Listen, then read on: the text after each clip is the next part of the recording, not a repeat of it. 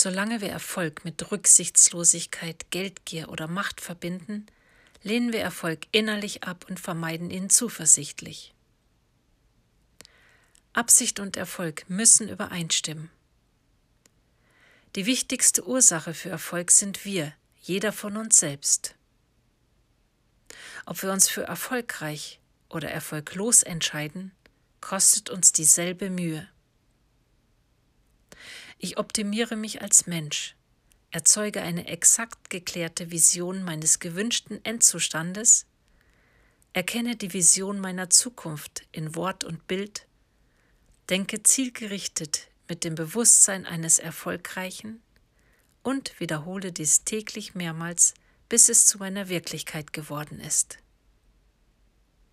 Wie Henry Ford bereits sagte, eine Sache entwickelt sich wie von selbst, wenn man ständig daran denkt.